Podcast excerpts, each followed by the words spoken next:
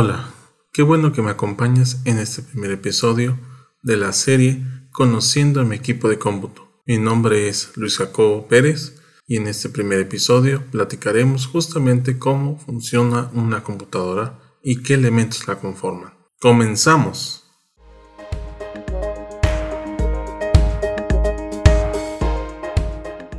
Las computadoras influyen en nuestras vidas todos los días y la tendencia es que esta influencia sea cada vez mayor en el futuro. Continuamente se están desarrollando nuevos productos computacionales y las herramientas existentes tienen una gran cantidad de nuevos usos y mejoras.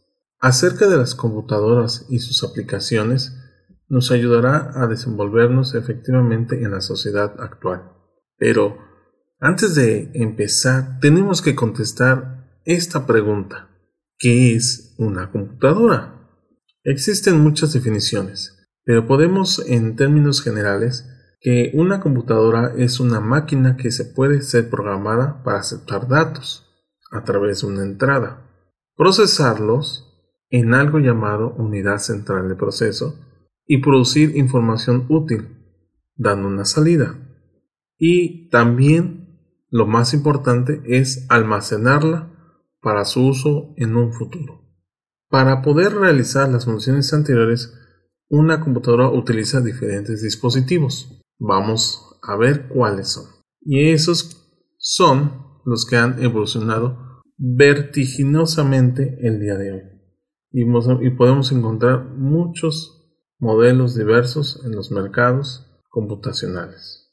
¿Qué podemos decir acerca de la computadora? Términos generales, dividida en dos grandes mundos. Una parte es el hardware, que es la parte físico, y el software, que es la parte intangible de la computadora, que viene siendo los programas que están adentro. En la parte de hardware, en la parte física, podemos encontrar algunas cosas tangibles que podemos observar a simple vista al ver una computadora. Una computadora puede ser aquella que está en un escritorio o puede ser una laptop, un instrumento que se puede llevar a cualquier parte cargándola adecuadamente. El hardware contiene unos dispositivos en los cuales llamaremos periféricos de entrada y de salida. Los periféricos de entrada son aquellos que pueden dar una instrucción hacia la computadora.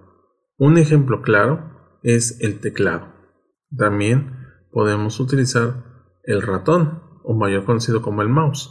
Y aquellos que son periféricos de salida, la información que nosotros demos a través del teclado se va a procesar a través de la unidad central de procesamiento mediante algo llamado sistema operativo. Él va a dar las instrucciones para que cuando nosotros queramos una información útil va a salir a través del dispositivo de salida llamado monitor. Ahí visualizaremos las cosas que nosotros necesitamos en ese momento.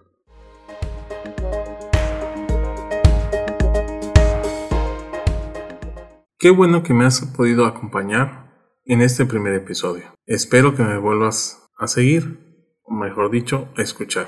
Recuerda y encontrarás algunos enlaces para reforzar este conocimiento y no lo olvides, estoy a tu disposición.